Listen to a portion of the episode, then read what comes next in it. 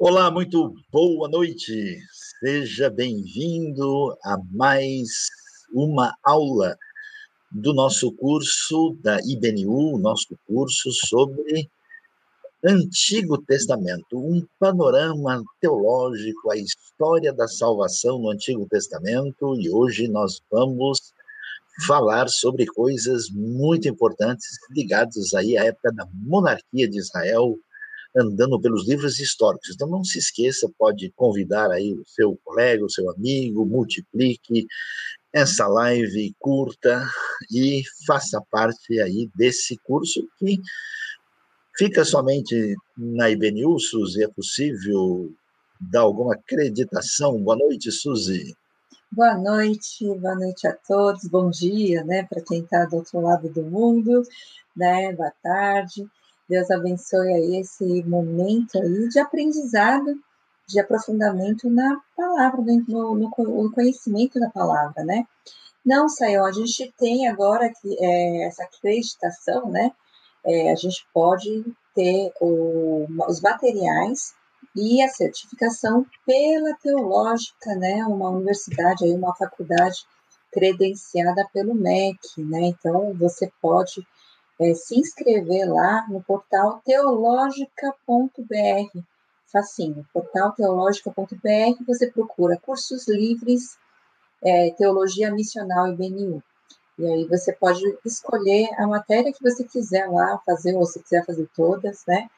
Você pode ter a certificação aí de todas. Então, seja muito bem-vindo a essa aula aí tão especial e tão importante sobre a monarquia de Israel sobre aí reis, né, e crônicas, né, Sayão? Vamos ver a diferença também desses livros que o pessoal fica falando aí, tá repetido? Por que, que a Bíblia repete algumas coisas, né?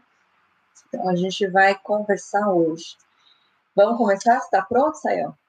Tudo certo, tudo pronto. Obrigado, Suzy. Vou começar. Nossa gratidão aí a todos em sintonia. Nosso amigo Samuel Quinto também na transmissão aí nesse momento.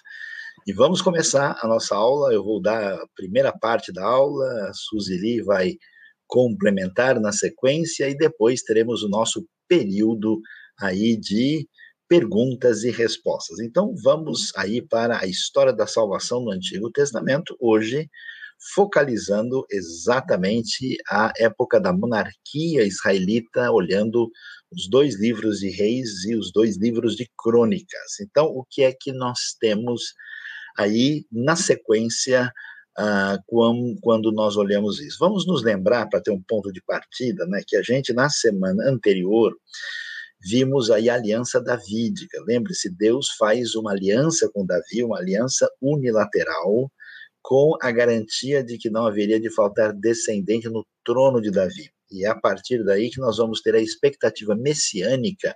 Essa referência é fundamental para continuar entendendo a história de Israel e, e, a história no sentido teológico. Então, para a gente ter uma ideia aí bastante nítida, você pode aí olhar nessa figura como era a Jerusalém nos tempos uh, de Salomão. Metade da cidade, a cidade na parte de baixo do mapa, você vê aí uma, uma, uma encosta, né, uma colina, que vem desde lá de baixo, onde depois foi construído o tanque de Siloé, né, ali subindo, né, até a parte do meio ali onde tem uma construção maior, que era o lugar do palácio de Davi.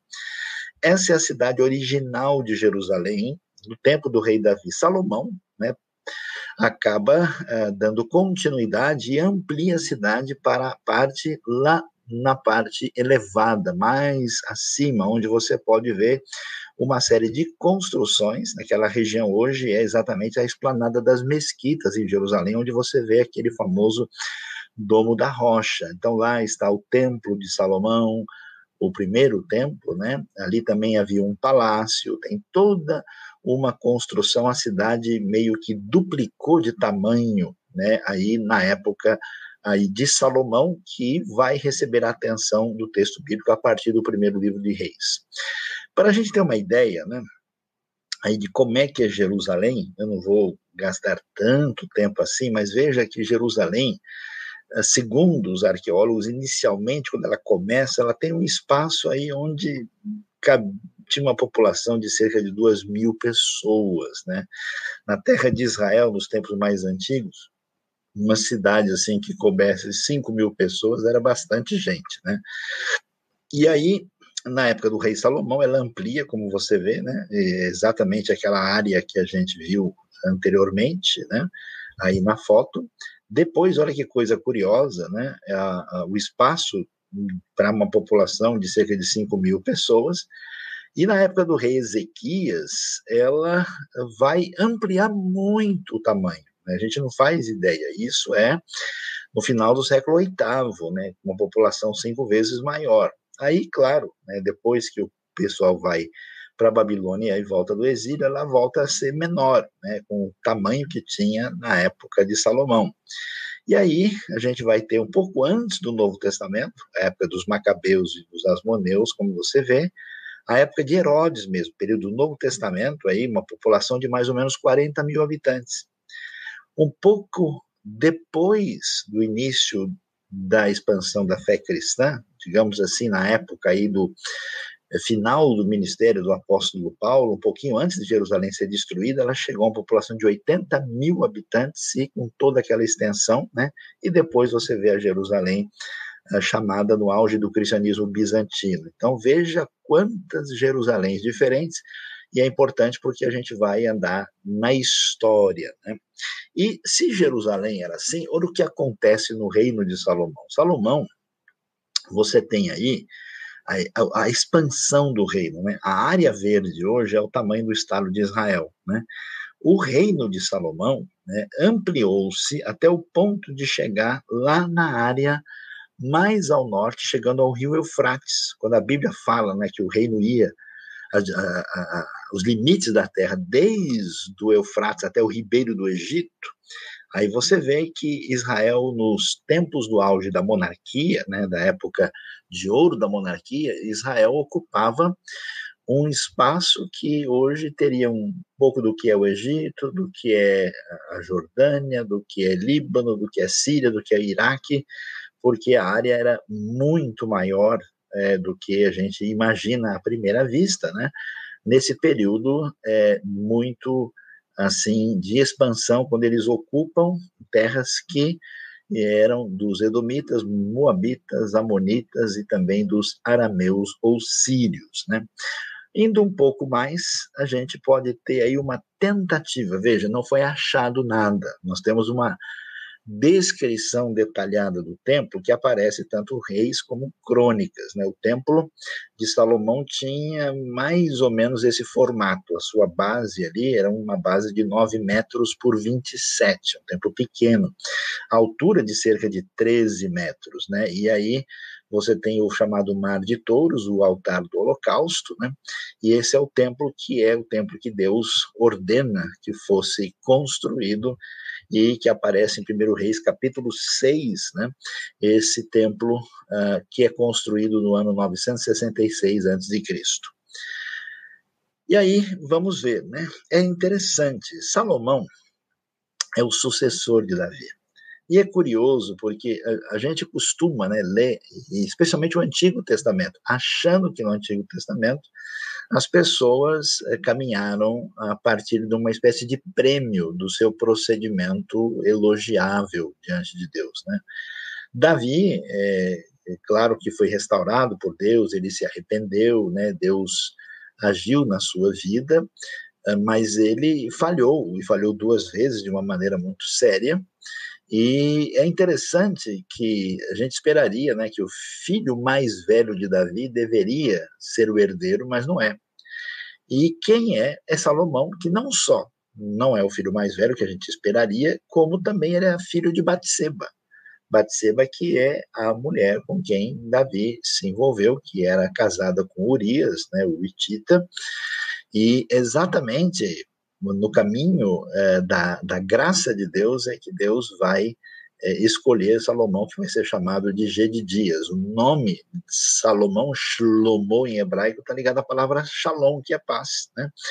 E é exatamente Salomão que eh, ficou famoso por ser muito sábio, né? Ele construiu, como a gente vê os detalhes aí rei, 1 Rei 5 a 7, o Templo de Salomão, organizou o reino, foi autor também de inúmeros provérbios e dos salmos, Salomão também, né? Salmo 72 e 127 é da autoria dele, e ele é famoso pela sua literatura também.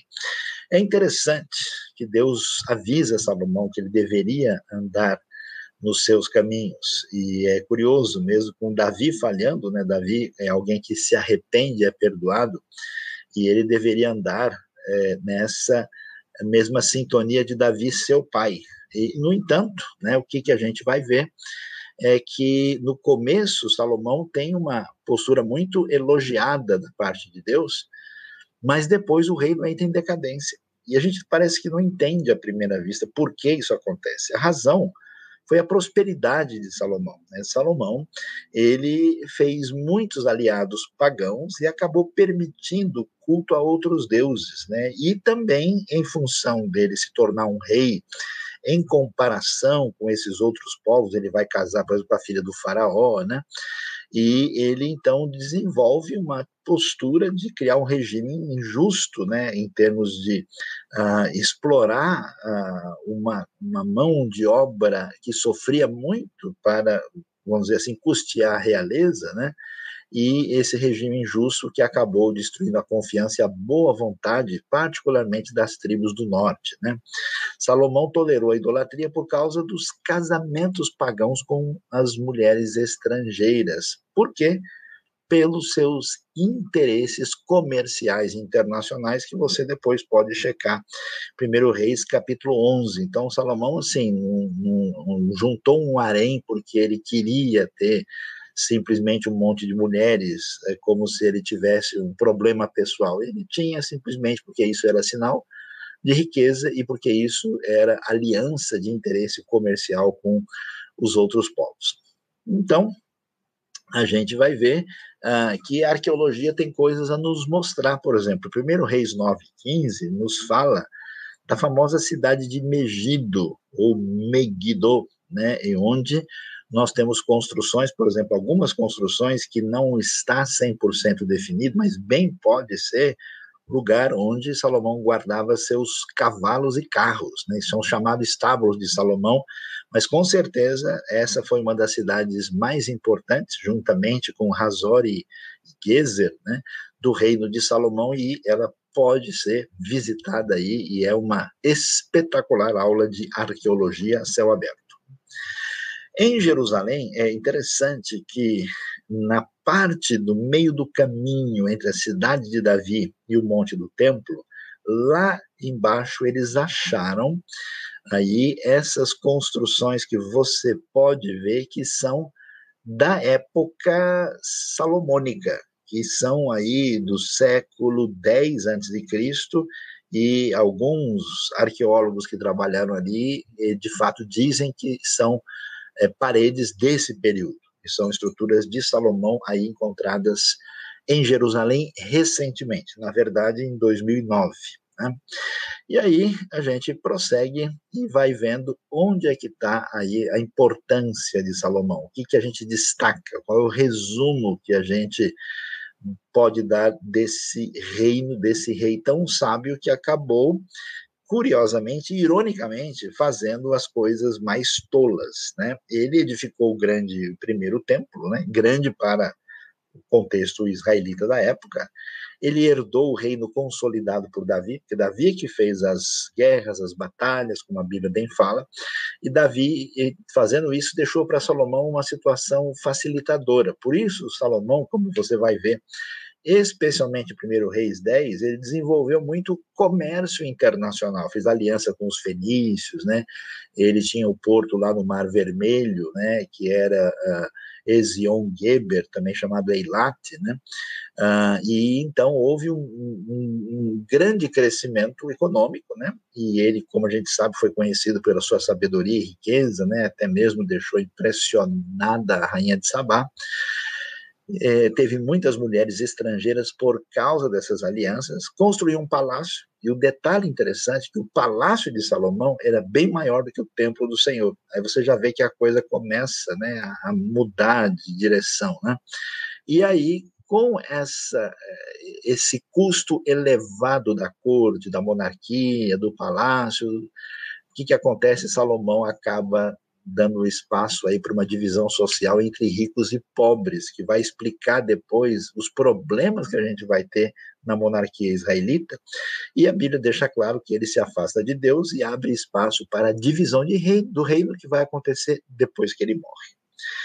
Sabendo disso, a gente então agora mostra né, a atenção, dá atenção aí ao primeiro livro dos reis, que nos traz um relato de um período de cerca de 120 anos. Ele vai lembrar o que acontece logo depois da morte de Davi, né, aí é entre 971 e 970, até o reinado de Josafá, que é o quarto rei de Judá, e o nono de Israel, Acasias, mais ou menos em torno de 853 a.C período muito difícil da história, com grandes mudanças, muitos problemas. O resultado é que o reino, é que antes estava bem, tranquilo, estável, né, que era o reino de Salomão, que chegou naquela dimensão que você viu, agora dividiu-se em dois.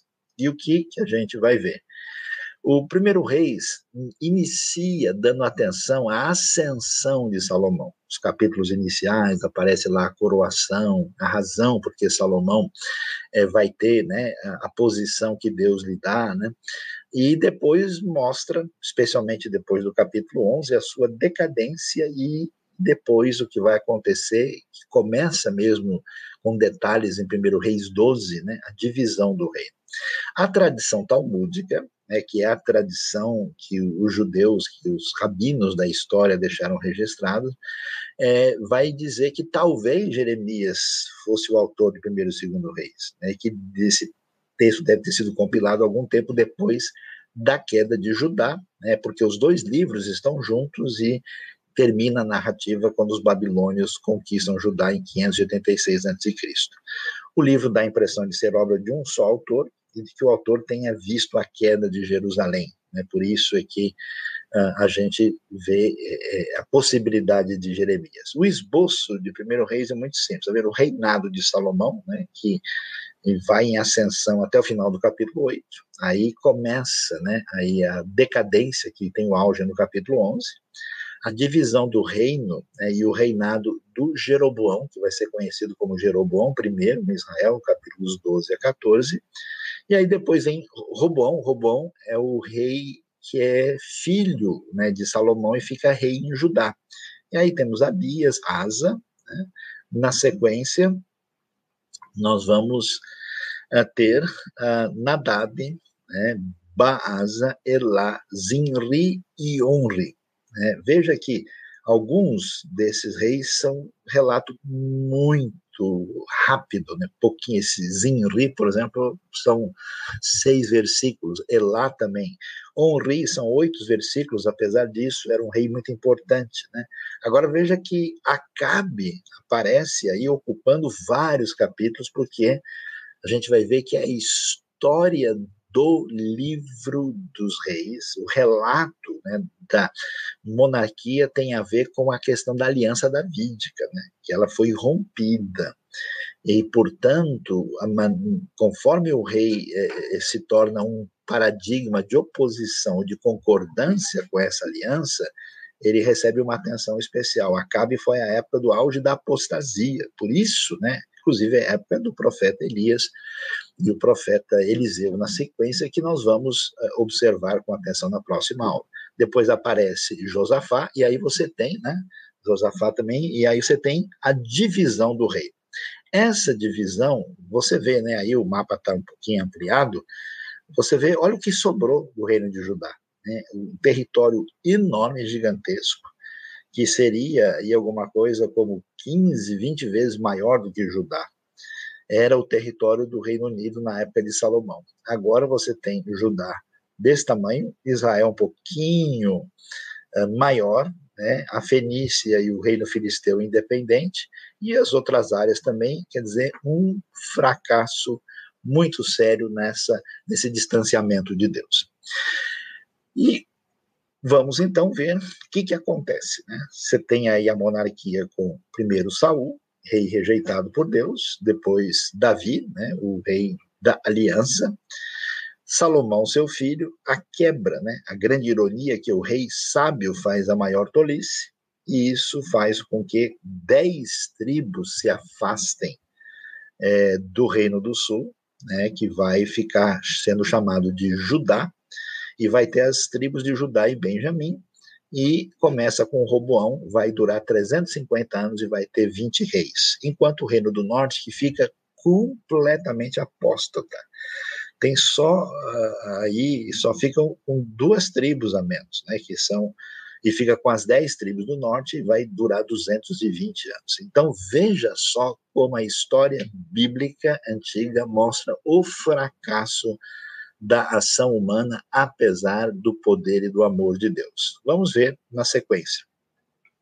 Jeroboão I, que é o rei do Reino do Norte, né, que vai ser vai ser o anti-Davi. Jeroboão vai ser chamado né, de referência. Quando um rei andar no caminho errado, ele vai ser chamado que ele andou nos caminhos de Jeroboão, filho de Nebate, né, que ele era da tribo de Efraim, né, que era a tribo poderosa junto com a de Manassés no Reino do Norte, né? Então tem aí Nebate e Zeru são seus pais, e ele foi o quê? Um guerreiro do exército de Salomão. Salomão entregou a, a chefia das fortificações de Jerusalém para ele, e ele foi tão bem nesse trabalho, né, que ele acaba também tendo o governo das tribos de José, que são exatamente Manassés e Efraim. Né? Interessante que aquilo que acontece nos desmandos humanos não sai uh, da ação soberana de Deus. Então, quando ele vai tomar posse, ele encontra o profeta Aías, que o levou a um campo afastado, onde rasgou o seu manto em doze pedaços e ordenou que tomasse dez, sinal de que Deus é, iria lhe dar aí o governo dos, das dez tribos do Reino do Norte, né? Então, é, pouca gente lembra do profeta Aías, né?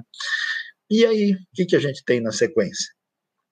O Jeroboão, então, que era esse militar do governo de Salomão, ele se rebela o rei então vai ao encalço dele, ele foge para o Egito, né, para o rei Sisac, também conhecido como Sechonk, né, e ele fica lá até a morte de Salomão. Aí o Roboão, né, quando acontece isso, ele vai voltar, o Roboão reúne o povo em Siquém, e o povo e Jeroboão vão pedir para eles para eles diminuírem os impostos e as exigências pesadas da época de Salomão. E como o Roboão não atendeu, ele seguiu né, os líderes menos experientes, seus amigos, né, Jeroboão então conseguiu uh, se tornar rei sobre todo Israel e dessa maneira ele vai seguir um caminho parecido com o de Saul. Né? Houve uma profecia e uma grande aclamação popular. E o que, que acontece? Jeroboão vai organizar o Reino do Norte e ele vai estar numa situação muito difícil, né? Por quê? Porque todo o centro religioso e político do país está lá no sul de Jerusalém, então ele tem que achar uma capital. Ele começa, né, em Siquém e escolhe aí por causa da localização um lugar também histórico, né, que podia ter aí as tribos não, não se entendem muito bem, né? Pensa que é só hoje que, que os os crentes né, se, se desentendem, né? A, o povo de Deus sempre teve problemas de comunicação e entendimento, né? Ele vai edificar Peniel também, né? Cidade aí que tinha muita importância nas rotas comerciais do outro lado do Rio Jordão, né?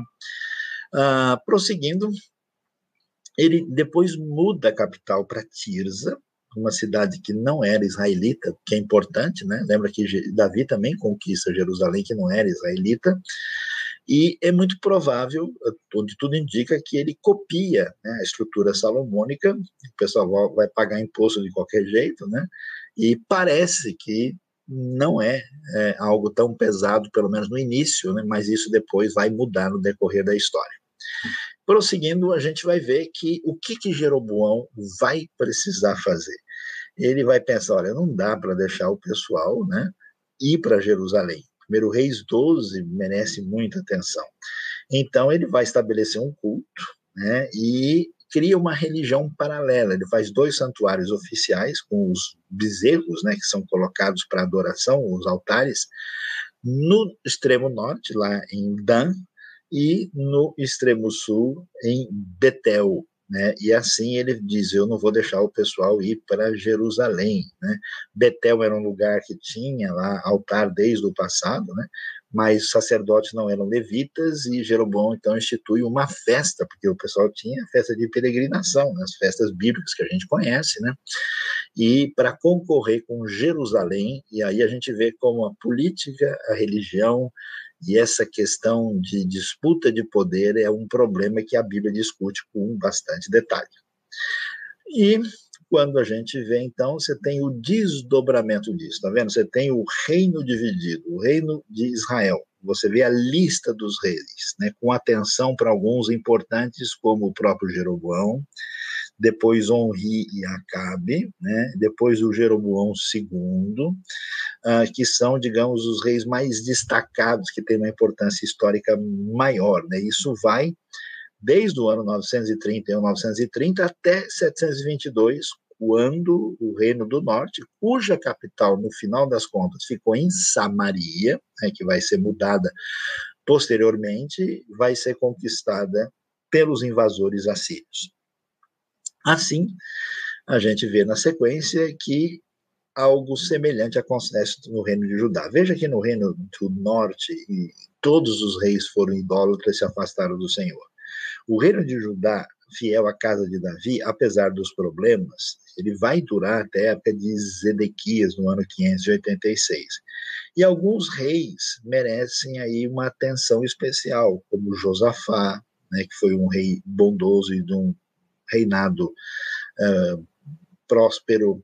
Nós temos um, uma história também muito importante na época do rei Uzias, né, que é no final, no, no século VIII, depois do rei Ezequias e depois do rei Josias, né, com alguns exemplos negativos, horríveis, como Atalia, como Manassés, né, Jeoaquim, mas o reino dura mais tempo e tudo vai ser avaliado em função da obediência à aliança que Deus tinha com Moisés em termos de orientações da lei e a maneira de lidar com a questão do reino a partir da aliança feita com Davi. Assim, nós chegamos aí na sequência a um próximo rei importante que é o rei Onri. O rei Onri reinou 12 anos. Uma parte dele numa corregência. E por que, que ele é importante? Porque ele foi o pai de Acabe. Ah, o povo faz Onri rei sobre Israel e Onri vai comprar de Semer o monte de Samaria. A famosa Samaria tem origem aí. Né? E ele vai edificar a cidade que vai ser a capital do Reino do Norte. E Onri é reprovado por Deus, ele fez o que era mal aos olhos do Senhor, né? fez pior do que todos os que viveram antes dele. A política de Onri levou Israel aí a ser uma nação de expressão de modo que houve uma, uma prosperidade aí material nesse período, né? Mas essa riqueza não se desdobrou nada de maneira favorável, não trouxe justiça social de jeito nenhum para a realidade, né? E Henri, então, é tão importante, tão importante, para você ter uma ideia, a, a prosperidade, que ele é um dos pouquíssimos reis que nós encontramos registros arqueológicos até mesmo fora de Israel. Né? Veja essa pedra famosa, a pedra moabita, que é de mais ou menos 830 a.C., ela menciona aí o nome né, de Deus, o, o YHWH, né, o Senhor, o Eterno, menciona Israel e menciona o rei Onri. E essa aí, por exemplo, essa está no Museu de Amman e a, e a peça original está em Paris, né? É a estela de Mecha, ou Mesa, o rei de Moab. E essa pedra moabita, ela mostra né, como é que Mesa estava falando né, aí a respeito do seu deus Camus. Né? Observe aí no, na, na sexta linha, ele diz: No que toca a Onri, rei de Israel, este humilhou Moab durante muito tempo, porque Camus estava irritado com a sua terra. E ele prossegue, né? E também o filho dele seguiu e disse também: Eu de milhar Moab. O filho é o Acabe, né? No meu tempo ele o disse, mas eu triunfei sobre ele sua casa enquanto Israel tinha perecido para sempre. Onri tinha ocupado a terra de Madaba, que é logo depois, né, do outro lado do Jordão, e Israel tinha habitado lá no seu tempo durante a metade do tempo do seu filho, que é o Acabe, filho de Onri, por 40 anos. Então aí você vê um registro histórico para mostrar a importância uh, desse rei num documento histórico antigo. E aí o que, que a gente vê então? Vamos descobrir na sequência uh, uma foto da região de Dan, perto de onde o Jeroboão tinha feito um altar, mas desta vez vendo a muralha da cidade na época de Onri e de Acabe. Para você ver o que, que é uma muralha desse século IX aí, desse período, né, quando houve uma certa prosperidade e, ao mesmo tempo, uma injustiça e uma opressão problemática no Reino do Norte. E olha o que eles encontraram: Jezabel, né, rainha dos Sidônios, mulher de Acabe, então a nora de Henri, né, um arqueólogo achou, né, um arqueólogo holandês, né, ele é de Utrecht, Mário Korpel, encontrou aí eh, essa inscrição que pertencia à rainha Jezabel. Vamos prosseguir e vamos ver a, a sequência. Bom, se nós temos aí essa atenção é, aí no foco do primeiro livro de Reis, com aquilo que aconteceu no reino de Salomão, a, a, a divisão e as, os seus desdobramentos, segundo Reis vai ter um período maior, 300 anos. Vai falar das experiências difíceis do povo desde o tempo de Acasias, né?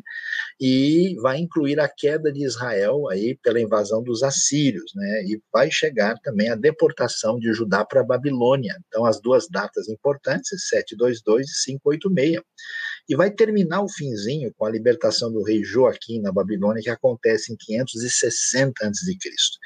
E o que vemos é que não tem no livro só uma compilação, não, não, existe uma história que só coloca um fato atrás do outro. Então, quem lê pensa, ah, está falando dos acontecimentos políticos de Israel e Judá. Não é uma narrativa histórica tão detalhada como algumas pessoas esperam. Os livros de Reis, e particularmente Segunda Reis, é um livro que traz uma narrativa histórica, atenção, seletiva. História da salvação, o propósito da narrativa é teológico. Por isso que alguns autores, quando fazem comentários políticos sobre a Bíblia, eles não estão entendendo bem qual que é o foco do autor em algumas ocasiões. O autor seleciona e enfatiza o povo e os fatos significativos no plano teológico. No livro, Deus é apresentado como o Senhor da história. O autor vai falar do Reino do Norte ou do Reino do Sul, traçando simultaneamente as suas histórias, e ele traz uma palavra de distinção, dizendo: olha, ou esse rei se andou nos caminhos de seu pai Davi, ou ele andou nos caminhos de Jeroboão, filho de Nebate, que é o rei da divisão. Prosseguindo, o que, que a gente vê? Israel teve 20 reis, todos maus, Judá foi governado por 20, oito apenas foram bons. Segundo Reis, vai dar para a gente a história dos últimos dez reis, né, no caso de Israel, e os últimos 16 de Judá. A atenção maior é dada para quem? Para aqueles que ou eram modelo de integridade, de ligação com a aliança, né, ou os que ilustram o juízo de Deus que cai sobre Israel e Judá pela sua ruptura com aquilo que Deus tinha definido. Assim, o que, que a gente vai ver? Que merece destaque especial Jeroboão II, porque até em Jeroboão II vai ser o início da profecia literária explícita em Israel ele vai reinar durante 41 anos, né? Vai ser rei aí no Reino do Norte, filho de Jeoás, ele conquistou Damasco e Amate, veja que cidades da Síria, então ele expandiu, né? Uh, e que na época pertenciam a Judá e ele foi e tomou. Foi uma figura militar importante, o reino dele, né? Economicamente próspero, né? Mas, como a gente sabe, né, essa prosperidade, esse que era o problema, o pessoal estava bem, né? E como estava bem, eles diziam: uh, a coisa está prosperando, então Deus está aprovando o que a gente está fazendo. E, na verdade, eles então desconsideravam a atitude religiosa, moral e social, a corrupção foi total. Amós e Oséias vão se tornar os profetas contundentes exatamente nesse período de Jeroboão II. Você pode até ver lá em Amós capítulo 7, né, essa, esse conflito com Jeroboão. Ah, nesse mesmo tempo, é muito importante isso, porque é o, é o oitavo século, né? Você tem, enquanto Jeroboão está no norte, Uzias está no sul. Ele reina 52 anos, começou com 16. Ele foi muito eficaz, ele conseguiu né, levantar, de fato, Judá, né, que saiu é, de uma situação de dependência de poderes externos e se tornou uma potência regional. Né? Ele é o melhor rei do sul desde o tempo de Salomão. Né? Uzias, né? a palavra hebraica os tem a ver com força, né? Javé é a minha força. E ele é chamado, às vezes, de Azarias, é um nome é, que é o mesmo rei, né? E segundo Crônicas é chamado de Uzias, mas é, se refere é, é, comum isso, né? O rei é chamado dois nomes diferentes. E alguns estudiosos acreditam que isso aconteceu por causa de quando ele se tornou rei, né? Ah, não, na sequência, o que, que a gente vai ver?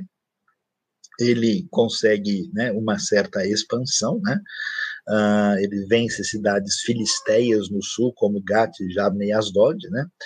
E Judá prosperou muito economicamente, assim como também Israel. Por isso que é um negócio interessante, que há um grande prosperidade e bem-estar nesse momento e uma grande decadência, é terrível, né?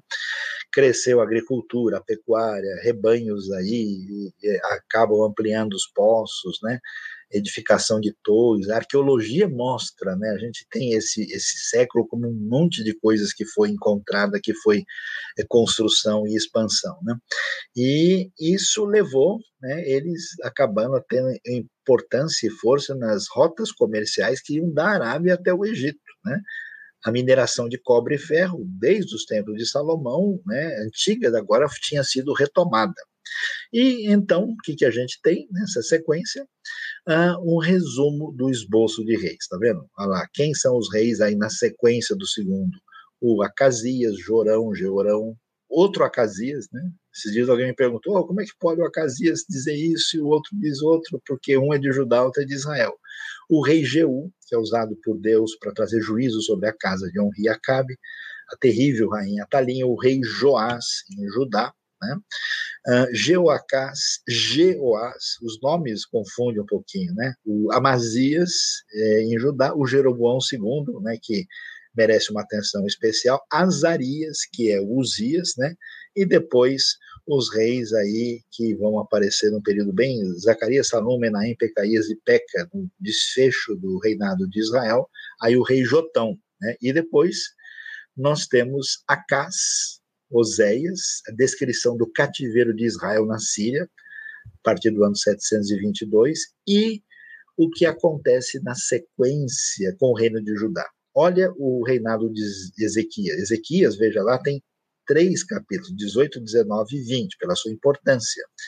Aí o terrível rei Manassés, o rei Amon, que é muito breve, e outro rei importante, que é Josias, que faz reformas e traz o povo de volta para a lei aí no capítulo 22 e 23. Na sequência, nós temos aí uh, Joacás, Joaquim, Joaquim e Zedequias. Todos esses reis já debaixo do controle político da Babilônia. A Babilônia invade a região, ela, ela vence uma batalha no ano 609 e domina completamente. Em 605 já começam aí as deportações e esses reis vão ficar até o, a queda completa de Jerusalém, em 586, debaixo da Babilônia. E por isso, né, voltando um pouquinho lá, nós temos, né, aí a queda de Jerusalém, o cativeiro e a libertação do último rei, fechando o segundo reis. Dá uma olhada nessa figura, uma estela assíria que está no Museu de Paris, mostrando né, esses exércitos que apavoraram, destruindo né, o reino do norte e ameaçando terrivelmente também o reino do sul. E então, no mapa se vê né, onde estava a Síria, onde estava Nínive, né, é, e expansão à Síria, que vai chegar até o Egito e conquista o reino de Israel, mas não consegue conquistar Jerusalém. Judá sobrevive de maneira milagrosa pela intervenção divina. E temos, nesse momento, o destaque especial para o rei Ezequias. Né? Os dois reis mais importantes de Judá, como a gente mencionou, né, foi exatamente o Josias e o Ezequias, filho de Acás, que começou a reinar com 25 anos e foi um dos melhores reis. Né? Ele foi contra o caminho do seu pai, que era idólatra, ele confiou no Senhor, né? E nunca houve entre os reis de Judá, nem antes nem depois dele, alguém como ele. É interessante que o pai dele era perverso e o filho dele vai ser o mais perverso, tá vendo? Nem sempre as pessoas andam no caminho dos seus antepassados, professores, seus pais, seus exemplos, né? E assim, uh, o que, que Ezequias vai fazer? Ele purificou o templo, trouxe os sacerdotes os levitas para fazer o culto ao Senhor adequadamente, restaurou a Páscoa, combateu a, a, idolatria, destruiu a serpente de bronze que o povo passou a adorar. E ainda mais, Ezequias também fez coisas extraordinárias na sequência, né? quando a gente vê é, que ele vai ser o rei que vai acabar é, segurando Judá na invasão assíria. Vamos ver o próximo slide aí, é, quando a gente vai ver uma figura importante, né, que é a figura do túnel que ele cavou em Jerusalém quando os assírios tentaram conquistar a cidade ele não aceitou fazer aliança com eles e resistiu de uma maneira extraordinária e isso ficou marcado na história no ano 701 a.C. Portanto, a gente aqui é, encerra, né, aí mostrando o que acontece com a queda de Judá com esse mapa da Babilônia, né, da conquista babilônica, quando, infelizmente, finalmente, apesar do triunfo de Ezequias, o reino vai acabar caindo e não vai poder resistir finalmente. Então, vamos prosseguir agora e a professora Suzy vai dar sequência para a gente poder aí ver por que é, professora Suzy, que essa história toda precisa ser contada de novo. Afinal de contas, os livros de reis já não falaram bastante, para que livro de crônicas? A professora Suzy já vai entrar aí na sintonia. Vamos ajustando aqui os slides, vamos dar sequência e já voltamos com as perguntas, hein? Então, fiquem em sintonia com a gente para que a gente consiga caminhar direitinho. Já estamos de volta, vamos pegar aqui, voltando a esse momento, né, do cativeiro babilônico. Então, nós vamos entender aí a história com esse foco voltando do, do exílio da Babilônia, que fala de primeira e segunda crônicas, mas vamos entender um pouco como foi esse processo, né? A cronologia, então, do exílio de Judá. É, aqui, a, como o professor Saião falou, entre 931 existe essa divisão do reino, né? Aí a queda de Israel pela Síria, como ele acabou de falar, e aí começa aqui, ó, em 612, a queda da Síria para a Babilônia. Então a Babilônia conquista e aí começa a questão. Então 605 vai ter lá a primeira deportação, né? Então primeiro pessoal de Judá. E aí, no 597, aí a segunda deportação com Joaquim, e a terceira deportação, então, com nesse momento, em 586, como a gente viu, é a destruição de Jerusalém, do templo, né, na, nesse momento tão importante. E aí, nesses momentos, acontecem aí, é, Ezequiel e Jeremias estão é, profetizando, e Jeremias, desculpa, estão é, são é, profetizando aí, e a queda então da Babilônia e por Ciro em 539. Então, nesse momento, quando a, a, deporta, a primeira deportação até a volta, né, com a, a, ascensão de Ciro, aí acontece a primeira volta com Zorobabel para é, começar, né, aí uh, o retorno para ajudar, né, Jerusalém, construção aí. E aí, isso dá em torno aí de 67 anos, 68, a gente vai ver e continua essa questão da volta, né? Então, aqui com Zorobabel, voltam 42 mil judeus aqui por esse decreto do Ciro. E aí o segundo grupo volta com Esdras, né? Em 458 a.C. E aí o terceiro grupo aqui volta, aí sim, volta com Neemias para restaurar os muros de Jerusalém aí no reinado de Ataxerxes, né? Depois vem é, nesse período vem os 400 anos de silêncio e vem Jesus Cristo aí é, nos anos um pouquinho antes de Cristo, né, na nossa é, cronologia. Então, nesse momento, é, o, o, Império Persa toma conta e eles acabam mudando a capital, que era aqui na cidade da, né, na cidade da Babilônia, para Susa. E quem lembra aí as histórias de Esther, lembram que quase o povo de Israel foi é, acabar, assim, acabado, quase que acabaram com, com exterminado, né? É, foi a história de Esther aqui, nesse lugar que é Susa, e de Neemias também acontece nesse lugar, é, quando tem o decreto aí de Ciro. É, em primeira e segunda crônicas, parece que o texto original eles formavam um só livro. Então, mas é interessante porque essa obra é uma retomada da história de Israel. Ela não, é, como o Sayão falou, é, se primeira e segunda reis já tem uma escolha aí de personagens, né, de pessoas para contar a história da salvação, né, é, da parte de Deus, da redenção, aqui tem uma seleção ainda maior é, a partir de uma perspectiva diferente, é um pouco mais positiva, é, porque é nesse momento pós-exílico, na volta, no retorno do exílio, onde os, as pessoas, o povo de Israel está desanimado e não, não tem mais esperança, talvez, tem uma dificuldade aí de continuar. É, por isso, a, o livro de Crônicas fala muito em confiança, né, em realmente confiar nesse Deus é, tão poderoso, tão grandioso. E aí muito material, claro, de, dos históricos, né, de primeira e segunda Samuel, de primeira e segunda Reis, é recontado aqui em crônicas com essa perspectiva diferenciada. Então, os dois livros eles se dividem mais ou menos dessa forma. Então, é, eu lembro de uma pessoa que falou: ai meu Deus, eu não aguento ler Primeira Crônicas, né?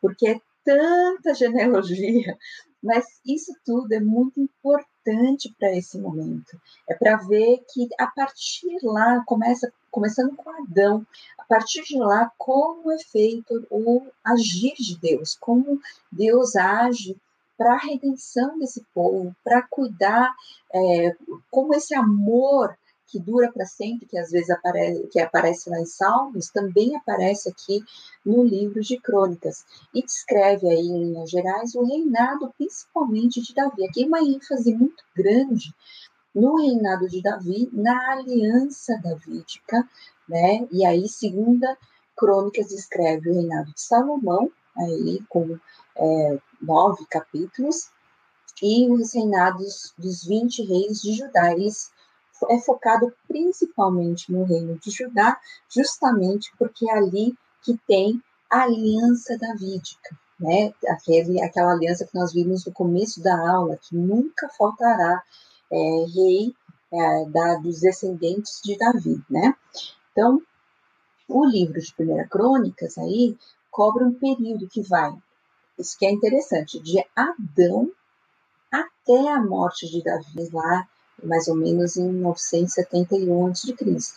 Ele abrange o mesmo período que é coberto pelos livros aí, de dez livros do Antigo Testamento de Gênesis, olha só, ele recapitula muitos livros, não só é, Samuel e Reis, mas ele captura lá de Gênesis e vários outros livros em vários momentos diferentes. Então, ele vai falar, por exemplo, muitas vezes uma alusão daquilo que, como é que aconteceu com Moisés e a sucessão de Moisés, vai aplicar isso a Davi com Salomão, por exemplo, né? Então, é, é, Moisés e isso. E a, e o segundo, a segunda Crônicas mantém o foco, então, nos livros de reis, né? Dando atenção aí mas a história exclusivamente de Judá, que é a, onde a aliança de Deus é, tá, vai se cumprir, né? Com esse enfoque positivo e sempre para um, uma, uma, assim, uma perspectiva de consolo dessa nova geração e eu, o cronista ele não descreve aí os fracassos, por exemplo, não aparece aí as falhas né, maiores, nem de Davi, nem de Salomão. Os livros, eles têm sido aí atribuídos a Esdras, né, pela tradição talmúdica, mas na verdade não é, é, não é conhecida a identidade do autor, né? Por isso aí muita gente se refere ao autor como o cronista. E é interessante que essa palavra crônicas, né, é, é interessante porque parece mesmo que você está contando uma crônica, uma pregação talvez, é, às vezes parece né, uma forma diferente de contar a história desse povo de Israel. Né? É, ninguém duvida de que os livros foram escritos depois do exílio, isso não tem dúvidas, né, na época em que o mundo estava sob o controle, controle aí do Império Persa. Os persas substituíram o rei de, Judá por um governante provincial, isso era uma, é, uma coisa que acontecer.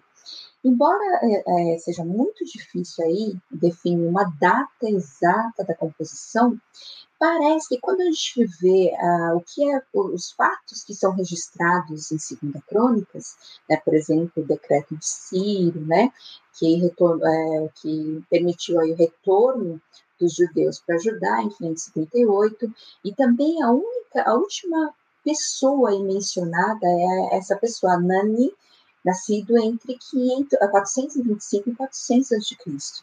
Então, parece que é, Crônicas data dessa época, justamente do quinto século antes de Cristo. Né?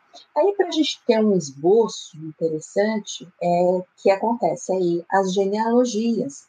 Aparecem aí os filhos de Jacó, que é muito interessante, a linhagem de Davi em Judá, a herança, isso é muito interessante, esse, é, essa questão de tocar na herança das doze tribos, né, a herança do remanescente e a herança de Saul em Benjamim. Né? E aí, é, continuando, aí o reinado de Davi é muito marcado, né? muitos capítulos é, guardados para esse, esse fim. O início, então, do reinado de Davi, as narrativas sobre a arca, como é importante essa questão da arca, né, que a presença, marca aí a presença de Deus no meio do seu povo, e a expansão militar de Davi, os preparativos. Outro tema muito importante aqui em Crônicas é o templo. É o templo como marcando de novo esse, nesse Deus que está com seu povo, que está é, cumprindo a aliança feita com o Davi, que é o, é, e, e, como ele age no meio do seu povo, né? Ele mostra o fim do reinado de Davi. Em Segunda Crônicas, aí começa com o reinado de Salomão, a ascensão, a construção aqui do templo, não do templo, tá? A glória do reinado de Salomão, né, conta. E aí aqueles 20 reis de Judá, né, o Boão, Abias, Asa, Josafá, né, Jorão, contando, mas sempre com um pouquinho mais de é, um lado positivo do que negativo. Então, os feitos, por exemplo, de é, Ezequias, né, como foi feito aquele túnel, é, ele é contado nos detalhes, sim, que é muito interessante como Deus agiu, como eles é, restauraram né, a adoração a Deus. Isso é muito importante é, em Crônicas, tá? E em Segunda Crônicas também se fala sobre, lá no finalzinho, né, o exílio e o retorno a Judá. E aí o exílio da Babilônia é muito breve, tá vendo? Em pouquíssimos versículos. E o decreto de Ciro tem o, o mesmo é, peso, vamos dizer assim, é, nesse fim. Mas é interessante, a gente poderia olhar por uma outra perspectiva aí, né? A monarquia, né, de Davi e Salomão, né? Mas olha só, é, Davi tornando-se rei, né? Como isso é importante? Por quê? Porque Deus fez uma aliança com esse Davi. Esse Davi sobe ao trono, Davi traz a arca para Jerusalém e a promessa feita para Davi e a ocupação final da terra. Davi faz preparativos para o templo, então outro foco importante é o templo. Então Salomão constrói esse templo e aí mostra é, no, no, segundo momento, em Segunda Crônicas, é, os padrões, por exemplo, de arrependimento e resistência. Né? Então, quem é é, da aliança, quem está na aliança, quem não está na aliança, né? Os benefícios da confiança em Deus. Então, o que, que acontece com alguém que confia em Deus? Uma aliança profunda res, resulta aí um compromisso é, e desastre, né? É, ele mostra os três reis que começam bem, mas acabam mal. Os reis contrastantes, como o professor Sayal falou aí, é, que é, com, é dif diferente do pai e é diferente do filho, né? Os três é, reis aí, o arrependimento humilde, porque é muito importante. Aqui a ação de Deus, ele não é no sentido é, rígido, você fez errado, você vai morrer. Ele, aqui nesse momento, conta, parece que conta a, a história das, dos erros e do arrependimento, por quê? Porque no momento que se arrepende, Deus ouve, né? Deus, ele, ele perdoa, né? Deus quer estar no meio do povo, quer restaurar e quer redimir o seu povo. Então, mostra aí os quatro reis, o exílio e a restauração. E é interessante, como a gente falou aí, no finalzinho aparece isso. No primeiro ano do reinado de Ciro, rei da Pérsia, para que se cumprisse a palavra do Senhor anunciada por Jeremias, né? Então é, mostra Deus aí fechando, né, esse momento com a, o cumprimento da aliança dele, do, da, da, palavra dele, essa, essa questão da palavra é muito importante. E aí diz que o Senhor tocou no coração de Ciro, rei da Pérsia, que não é do, é, do meio do seu povo, para que fizesse uma proclamação em todo o território de seu domínio e a pusesse por escrito nesses termos. Aí é como fala, o rei da Pérsia, o próprio rei da Pérsia diz: O Senhor, o seu, o Deus dos céus, deu-me todos os reinos da terra e designou-me para construir-lhe um templo em Jerusalém, na terra de Judá. Quem dentre vocês pertencerá ao seu povo, vá para Jerusalém e que o Senhor, o seu Deus, esteja com, com ele. É interessante ele dizer isso para o povo né, de Israel: olha, agora é o momento que terminou tudo, que Deus está cumprindo essa aliança, vocês vão construir um templo em Jerusalém, né, e vocês vão voltar a viver com ele, né, e aí termina aí o segundo Crônicas 36. Então, vamos ter um momento aqui de voltar com o saião, né? Para um momento tão importante aí das perguntas, Saião, né? Opa, Suzy, vamos lá. Certamente o pessoal aí deve estar curioso com tanto rei, né? Com tanta coisa, tanta história aí podem encaminhar aquele, eu sei que algumas já foram mandadas, se tiverem Sim, perguntas. Já temos perguntas podem... aqui, mas quem quiser pode mandar aí o, a sua pergunta. É interessante aqui, o Bruno fala, Saião, sobre por que, que Deus escolheu reis infiéis como Jeroboão e Saul, por exemplo. Será que Deus escolheu mesmo? O que, que acontece? É, a gente quando pensa em escolha divina, Acho que a primeira ideia que vem à cabeça é escolha no sentido de salvação, escolha no sentido de é, aliança ética, mas vamos lembrar que Deus, além de ser salvador e misericordioso, Deus é soberano, né? E nada escapa ao seu poder. Ele é o Deus que endurece o coração do faraó. Então, o que existe na Bíblia quando um rei perverso faz alguma coisa e se levanta e faz algo contra Deus, por acaso Deus perdeu o controle? Deus não está sabendo o que está acontecendo, isso está fora né, da, da circunscrição da ação divina? A resposta é não. Né? É claro que Deus não escolheu o indivíduo para ser bondoso, e é claro que o indivíduo escolhido não é alguém que não está fazendo mal intencionalmente.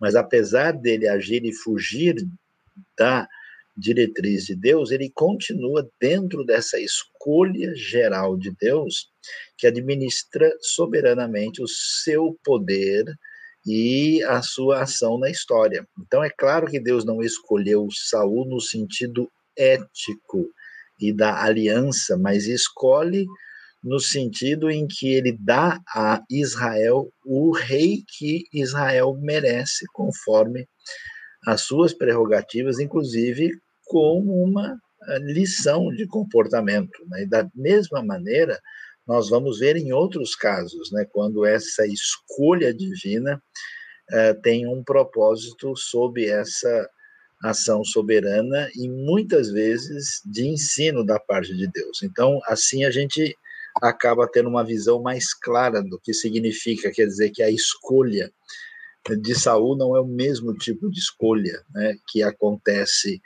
uh, com Davi. E a escolha de Saul é parecida com a de Jeroboão. As duas envolvem um tipo de juízo divino sobre a atitude de rejeição daquilo que Deus nos apresenta. Muito bom. Agora, saiu um pessoal aqui tem perguntado sobre a questão da monarquia e também dessa questão da divisão dos reinos, é que Marília disse que ela ficou confusa, né? Será que a compreensão desses termos da época do Antigo Testamento é o mesmo que se tem nos tempos atuais? Quais as principais divisões do reino? O que aconteceu com a divisão do reino? Para ser mais claro aqui. Bom, uh, os reinos da antiguidade eram reinos absolutistas totais, né, onde o rei era praticamente uma semidivindade, quando não era divino mesmo, como o caso do faraó do Egito, né? Ah, nesse sentido, quando se tem monarquia hoje, a monarquia na Holanda, né, na Suécia, no Reino Unido, não tem nada a ver com isso, é uma monarquia representativa. Né? Existem alguns poucos reinos assim nesse mundo de hoje, né, especialmente fora do ambiente judaico-cristão, é, que tem né, alguma coisa semelhante. Mas uh, a gente tem que lembrar que nós estamos falando de um, de um mundo muito pequeno, né? terra de Israel é muito limitada, é, é, e assim, uh, o, o, reino é descrito com muita uh, glória, né, de maneira muito, assim, particular, mas isso é no contexto, né, dentro daquele eh, ambiente peculiar. Então, é um reino limitado. Né? Quando você vai ver as, as dimensões do Templo de Salomão, né? o Templo de Salomão é, é, tem 243 metros quadrados. Né? O rei uh, senta num trono muito limitado perto do que você vai ver no templo contemporâneo. Agora, o que, que acontece? Israel erra porque quer ter um reino porque os outros têm reino. E a legislação bíblica já tinha dado uma orientação que, ainda que Israel viesse a ter rei, esse rei tinha que se submeter a uma diretriz maior, que aparece lá em Deuteronômio 17. Então, o reino era um reino mais suave, tão suave que o Natan pode entrar e repreender o rei pelo pecado dele. O Gad pode chegar e dizer: Ó, vim trazer a palavra do Senhor. Os profetas se levantam. Imagina que isso ia acontecer na Babilônia, na Síria, um cara levantar e falar: oh, rei, você está errado. Deus mandou você fazer isso. O cara morria na hora, né? Então, é, o reino de Israel não é a mesma coisa do que os reinos pagãos à volta, né? Porque a coisa é mais, vamos dizer assim, limitada em termos de autoritarismo. E o que aconteceu? Esse reino que começou mal foi realinhado na época de Davi e Salomão, e depois ele divide, né, ficando, só teve uma divisão. O reino né, é, começa aí por volta de 1050 com Saul, vai ficar unido até 930 uh, no fim, na morte de Salomão, e depois ele divide. O Reino do Sul dura 350 anos, vai acabar com a invasão dos babilônios, e o Reino do Norte dura cerca de 220 anos e vai ser destruído aí uh, em 722, né, 210 anos, na verdade, né, na época da invasão assíria. Então, esse é um resumo né, dessa monarquia, e a partir daí, os judeus sempre viveram debaixo do domínio de uma nação estrangeira. Por isso, eles esperavam o rei da casa de Davi, que traria libertação e salvação. Entender a monarquia e a realeza aí é entender o que quer dizer, o que quer dizer Messias, o que quer dizer por que Jesus é rei. Qual é o sentido disso? Está ligado com a aliança que Deus faz com Davi nessa grande história da salvação.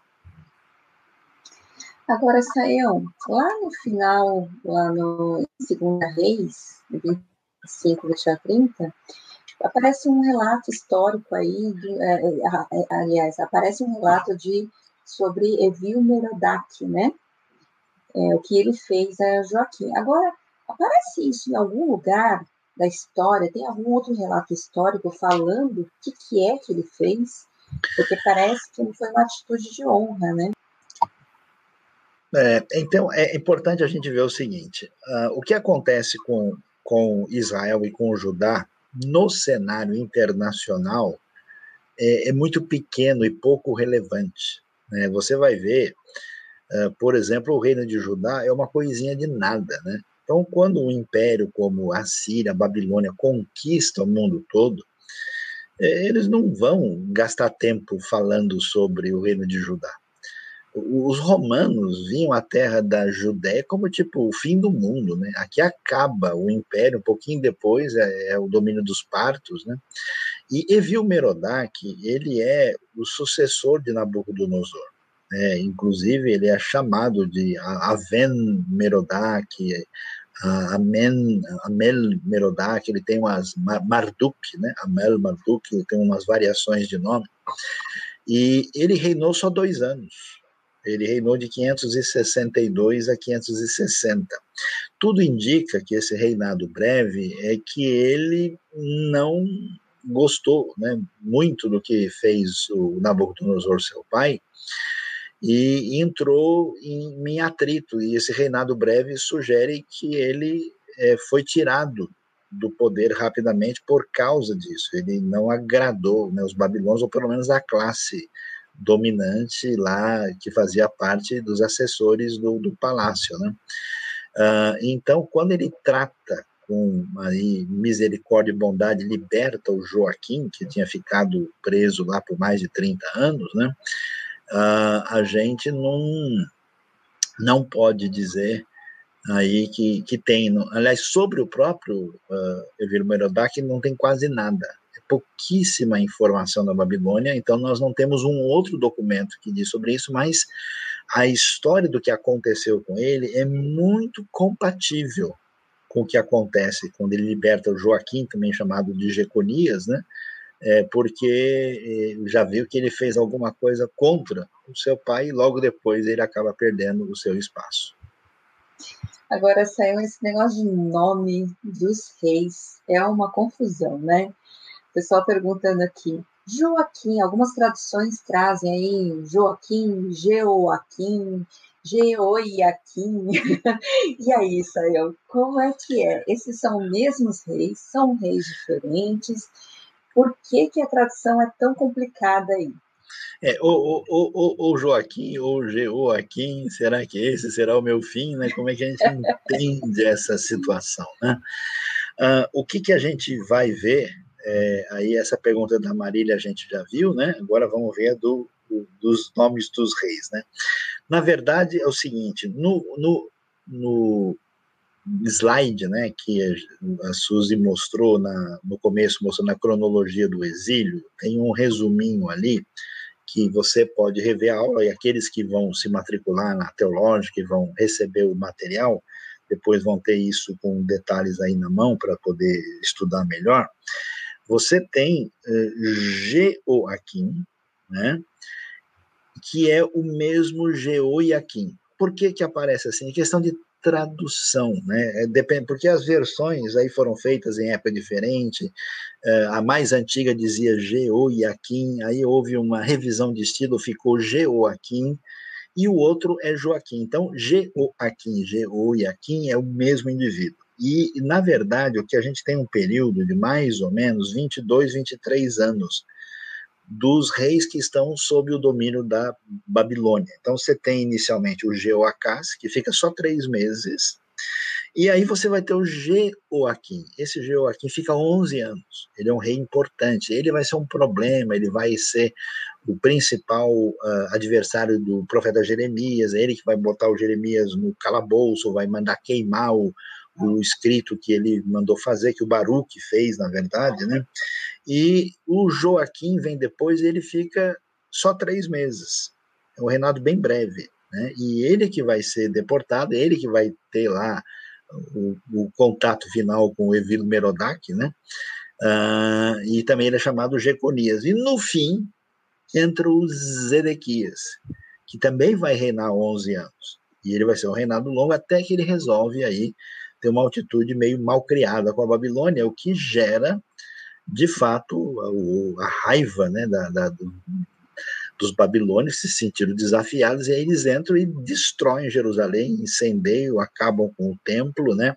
E de fato temos aí a terceira onda, né, dos uh, cativos, né, que são levados aí uh, para a grande cidade da Babilônia. É, só, só falando, Sayão, é, é bom, é, porque às vezes a pronúncia no hebraico é totalmente diferente, né? Por isso que às vezes é, realmente você não traduz exatamente aquilo que é, é o nome, mas você traz, por exemplo, J não existe, então ah, pode claro. acontecer isso também, né? Então, Yehoakim, né? Tem, tem essa questão. Bom, agora, Sayão, essa questão de. Parece que quando a gente olha para a história né, dos reis. E aí o Bruno coloca aqui, especialmente no norte, mas acho que isso acontece tanto no norte quanto no sul. Parece que Deus ele insiste, né, assim, é, em ouvir as orações, manda profetas, né? Ele mostra-se muito tolerante, paciente, né? Será que isso significa que Deus ainda hoje está tolerante com igrejas, nações, né? Que estão afastadas dele, tentando trazê-las de volta? É com toda certeza, né? Porque a sua misericórdia dura para sempre. Porque veja bem, se Deus retirar agora né, a sua misericórdia, a sua tolerância, começa o juízo final, né? Então, o fato das pessoas poderem continuar caminhando livremente, agindo como preferem e tal, uh, a gente vai é, é, ver que Deus é, deu um tempo a mais né, para as pessoas poderem viver e ele não né, trouxe o desfecho da história com o seu julgamento com certeza, né? Aquele famoso texto, né? Deus não quer que ninguém é, se perca, né? Mas que todos cheguem ao pleno conhecimento da verdade. Por isso, né? O Senhor aí, eh, na sua paciência, né? É, que é extraordinária, né? Ele certamente faz isso pela sua bondade, misericórdia e paciência.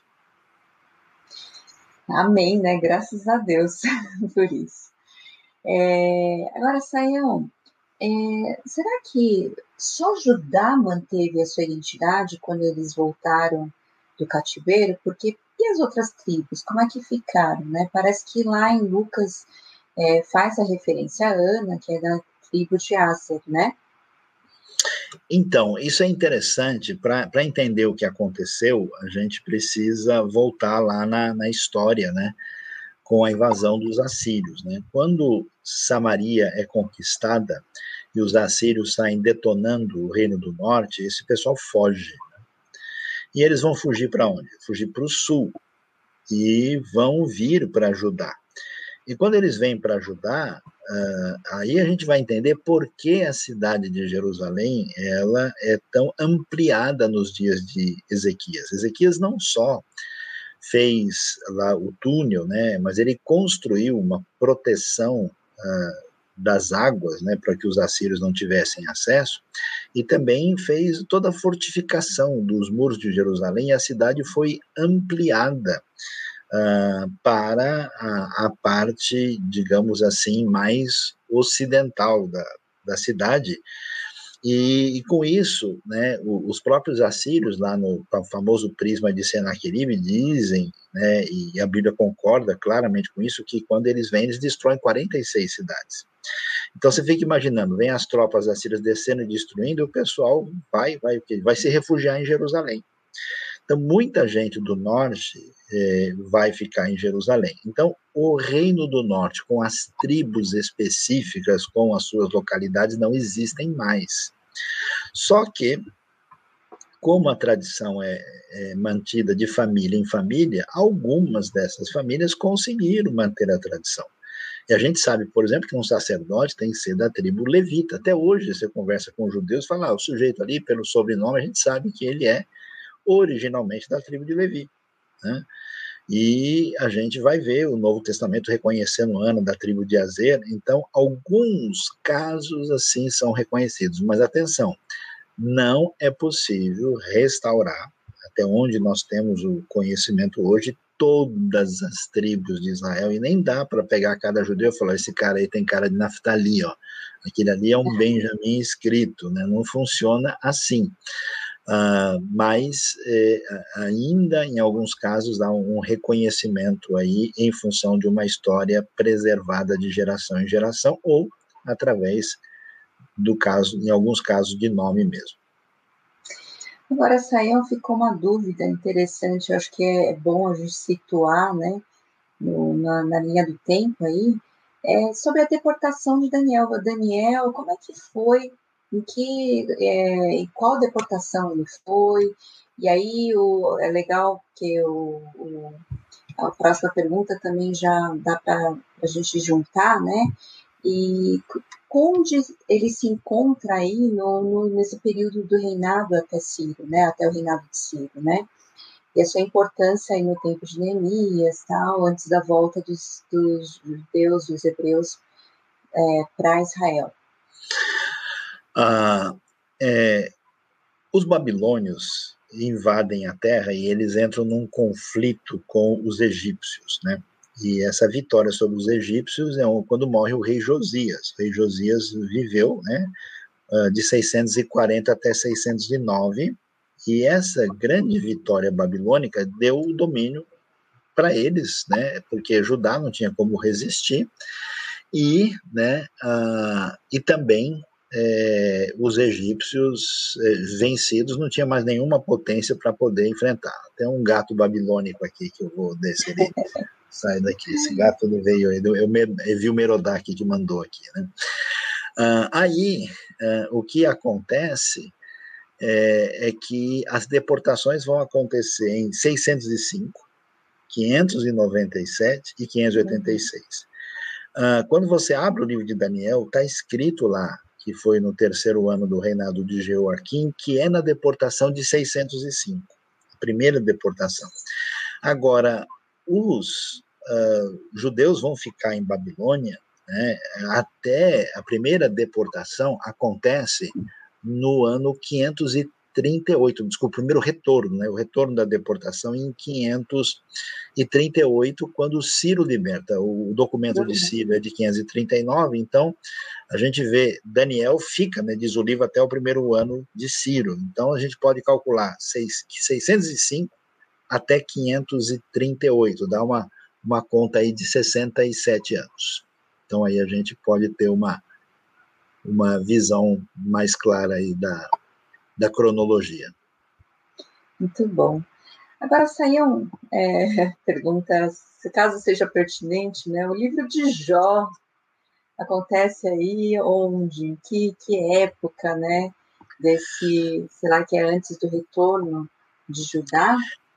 O, o, o, livro de Jó é um livro curioso e a gente vai, né, na nossa sequência, né, depois de ver os profetas, nós vamos mexer com os poéticos e Jó está aí na, na, na, na, linha de atenção. Ele é um livro curioso porque a história dele é muito antiga, né? A história é uma história que evoca o período patriarcal e é uma história diferente porque tudo é narrado tipo fora da terra de Israel, né? é um livro do, dos livros mais assim, vamos dizer, intrigantes de toda a Bíblia, né? Uh, só que a teologia de Jó é muito refinada. Então, muitos estudiosos acreditam que Jó é uma história muito antiga, cuja redação e elaboração no seu uh, estágio final, né, foi no momento de uma reflexão uh, histórica uh, posterior. É possível, não sei se foi depois do exílio, né, ou se foi na ocasião, mas eu, eu tenho a, a nítida impressão que é um livro mais recente em termos de redação final, mas que trabalha e evoca uma história antiga, né, que a gente sabe, porque tem, tem histórias que de repente elas ganham vida, né, porque elas começam a iluminar um momento, né, que a gente não está prestando atenção. Muito bom. Agora, Sayão, será que Manassés ele se arrependeu verdadeiramente? E Nabucodonosor, será que aconteceu isso? Então, aí a gente vai ver como é verdade, né? A, essa questão da misericórdia do Senhor, como ela é impressionante, porque Manassés é apavorante, né? Tudo que ele faz, né? Inclusive, no próprio canal da IBNU, a gente tem uma mensagem específica sobre Manassés que você pode é, ouvir aí, né, baseado no que Crônicas nos apresenta. E é curioso, porque a Bíblia diz sim que Manassés se arrependeu e que Deus atendeu é, é, o seu arrependimento e que isso foi contado, né? Então, é verdade, Manassés se arrependeu. Uh, Nabucodonosor, é que, tá, é que assim, a palavra arrependimento, a gente é, corre o risco de, de se dar mal com ela, porque você entende arrependimento do ponto de vista de uma teologia do Novo Testamento, né? Há um dia ele se arrependeu e abandonou todas as coisas erradas e passou a ser fiel e viveu, né, debaixo da lei de Deus. Nabucodonosor se arrependeu uh, quando, né, passou por aquela experiência terrível e ele passou a viver como um bicho lá comendo grama, né, e pegando orvalho, mas não quer dizer que ele se tornou um fiel seguidor do Senhor, foi um arrependimento dentro daquele contexto. É a mesma coisa, é, a gente vê até no Novo Testamento, por exemplo, quando o filho pródigo, né, está lá longe e tudo deu errado e ele percebe que ele não tem nada, ele precisa voltar para o pai, diz o texto que ele caindo em si, né, que era uma maneira de descrever o arrependimento a partir da força humana, né? Mas não é o arrependimento, por exemplo, que a graça produz no contexto da aliança do Novo Testamento. E aí o texto vai dizer exatamente o oposto, né? Que a gente vai ver na, na decorrer da história como ele de fato só se arrepende mesmo depois, quando ele desiste do seu plano de como poderia manipular o seu pai financeiramente. Agora, é interessante, Sayão, o Vini pergunta, é, corre, é correto entendermos que o período do cativeiro, além de ter, claro, o propósito de restaurar Israel, né, será que também estaria cumprindo o propósito missional de se revelar às nações? Por exemplo, a gente vê aí Nabucodonosor, né, Dario, enfim. Como é que acontece isso? Por exemplo, até Ciro, né, é, a gente vê é, reis né, de outras nações sendo tocados, sendo usados como por Deus, né? Com certeza, essa que é a grande ironia que tem na Bíblia, né? Porque a gente vê literalmente Deus dando nó em pingo d'água, né? Então, por exemplo, você tem a história de Segundo Reis, né? A história de Naamã, né? Então, é exatamente quando o povo está numa, numa ruptura, numa apostasia, quem vai declarar que só existe Deus em Israel e o seu profeta é verdadeiro é o general sírio conquistador que é curado por Deus por testemunho de uma menina que nem nome nem tem, né? Então aquilo que parece ser o desastre da perda divina uh, por causa, né, é, de, da desobediência, você vê que dali Deus constrói uma história de redenção e de salvação. E é isso que Israel, na verdade, tinha como desafio e propósito ser um reino de sacerdote, desde Êxodo 19. Israel não cumpriu essa função. Consequentemente, como Israel não cumpriu essa função, ah, o uh, que, que acontece? Israel segue o padrão das nações, entra em juízo e vai ser lançado entre as nações. E lá necessariamente vão fazer duas coisas. Vão proclamar, através do remanescente, o Deus único e verdadeiro, né? e vão, lá no meio dos deuses das nações, desistir da idolatria que tanto seguiram anteriormente. Então é impressionante como Deus aí vira o jogo e termina ganhando de goleada, apesar de tudo que aconteceu antes. Agora, uma pergunta arqueológica, Sayão. Lá em Israel, é possível ainda a gente ver alguns fatos históricos, de alguns reis. A gente falou isso semana passada, a gente falou essa semana também. Por exemplo, de construções ou casas. O que, é possível a gente encontrar hoje desses reis? É muito possível. A gente vê um monte de coisas. Por exemplo, eu mostrei uma foto, né, ali de Tel Dan, né? Você vê o muro ali da cidade de Dan na época de Honri e Acabe. Depois você entra e você vê as construções em cima do muro da cidade, você vê o, o trono e lugar de entrada onde o rei recebia as pessoas, você vê uma série de elementos. Você visita Megido, né? Você visita Berseba, você visita mesmo a área mais antiga de Jerusalém, a gente tem muita coisa mesmo né, que você vai encontrar de todo tipo, né, tanto nos lugares das ruínas, como aquilo que é preservado, por exemplo, de maneira especial nos museus. Então, de fato, você tem aí as pedras clamando, né, a arqueologia, o passado vivo na sua frente. É tão impressionante para o túnel de, de Ezequias, né? A gente ainda vê a água lá, a gente pode passar pela água, né? Que foi do túnelzinho que, que foi criado naquela época, né? Impressionante isso. 530 metros lá, tem que, tem que ter um pouco é. de coragem e ir adiante. É, é, outra pergunta aqui, né? Por exemplo, no reinado de Acabe, é, teria sido um lugar, por exemplo, uh, peraí, algum tipo de juízo do Senhor sobre Israel?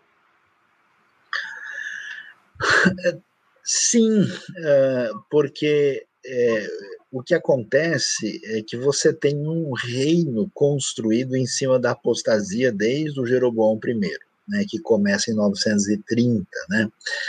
Uh, Acabe já vai ser um pouco depois, no século IX, né? Uh, quando o Honri, por exemplo, vai reinar por volta de 880 e o Acabe dá sequência, então uns 50, 60, 70 anos depois. E, e, na verdade, quem prepara toda a situação favorável é o Henri, o Acabe vai herdar isso, né, e vai inclusive casar, né, com a, com a Jezabel, que é estrangeira, né. O fato de Deus permitir que isso aconteça e ainda deixar que a coisa fique pior, com certeza faz parte do juízo divino. Olha, vocês querem por esse caminho? Vocês acham que vocês entendem sabem mesmo? Fique à vontade. Vamos ver onde é que vocês vão parar. E aí você vai ver a, a que ponto né, a decadência chega no reinado de Acabe. É, o Bruno pergunta aqui, né, se um dia será que a gente vai conseguir fazer alguma escavação lá no lugar do antigo templo, né, de Jerusalém? A gente tem, inclusive, uma live falando né, da, da arqueologia, contando um pouco até dessa região, né? É, acho que vale a pena assistir, mas pode falar, Sayão. Sim, essa live muito boa, né, com o professor Parque, amigo nosso, né, que é doutor, que estudou arqueologia lá em Jerusalém, é professor no mesmo seminário onde eu também dou aula lá nos Estados Unidos, né, e essa live ele fala em espanhol, né, porque é, tentando um pouquinho de portunhol, é, e, e, vale a pena. Mas é, hoje, por enquanto, isso é, é, impossível de mexer. Mas eu entendo que vai chegar uma hora em que não tem como a gente é, não ter acesso, né? Até porque a, a tecnologia, é, vamos dizer, que pode ver além das paredes hoje está tão sofisticada que não tem como esconder a realidade. Mais cedo ou mais tarde, aquilo que está ali vai aparecer. É isso aí, Sam. Eu acho que hoje a gente já chegou ao fim né, das perguntas, no horário também, então é, queria agradecer muito né, a todos que têm participado aí, têm estado com a gente, e, inclusive têm feito as perguntas, é importante isso, né, Sayão, para a gente poder é, ajudar também muita gente a entender uh, coisas que você mesmo tem uh, dúvida. E eu queria falar que a gente está com esse curso, que é um curso de 10 disciplinas, né? E não é só esse, essa disciplina, mas são 10 ao todo no ano de 2021. E todas elas você pode ter um material certificado lá pela Teológica, né? Então, se você quiser, inscreva-se ali em teológica.br e você entra em cursos livres e teologia missional e BNU. Você pode fazer todas as aulas aí, é, todas, ter todos os, materiais e é, os certificados, né? Quer dar algum recado? Bom, Suzy, muito obrigado, né, pela professora Suzy, que também tem nos ajudado aí, né, na, não só na elaboração didática e como participação nas aulas. Obrigado ao nosso maestro Samuel Quinto aí que está aí nos ajudando na transmissão, né? E aí uma palavrinha do Norberto que o povo de Israel é de dura serviço é verdade, mas a gente não é muito diferente não, é muito parecido, né? E agradeço a participação de todos e divulguem, né? Até porque nós vamos ter mais dois cursos, né? Quando terminarmos esse aí no final de agosto, teremos, uh, na verdade, no final de setembro, né? Depois teremos outubro e novembro e a gente tem surpresas aí para aqueles que forem fiéis, né? E, e, estiverem aí participando de todas as matérias, fazendo o curso completo. Né? A gente tem surpresas para formatura aí, né? Muito obrigado a todos. Deus abençoe. Uma boa noite. Não se esqueça de curtir, de ativar o sininho, de divulgar, né? Aí as aulas da IBNU, que certamente vai ajudar muitas pessoas que estão precisando, né? Aprender, conhecer e olha, é, tudo isso para beneficiar o reino de Deus, como você sabe, você usufrui disso. A gente poderia colocar esse curso num canal fechado e a pessoa ter que pagar e fazer não sei o quê. Não, isso é absolutamente livre à disposição para que as pessoas sejam abençoadas. Se mediante isso você entende que esse é um trabalho você quiser mandar uma oferta para a IBNU aí de gratidão, fique à vontade, mas também, se não sentir, também fique à vontade, desfrute desse conhecimento e multiplique para que a palavra de Deus seja conhecida. Muito obrigado, boa noite, um grande abraço a todos. Um abraço, Deus abençoe.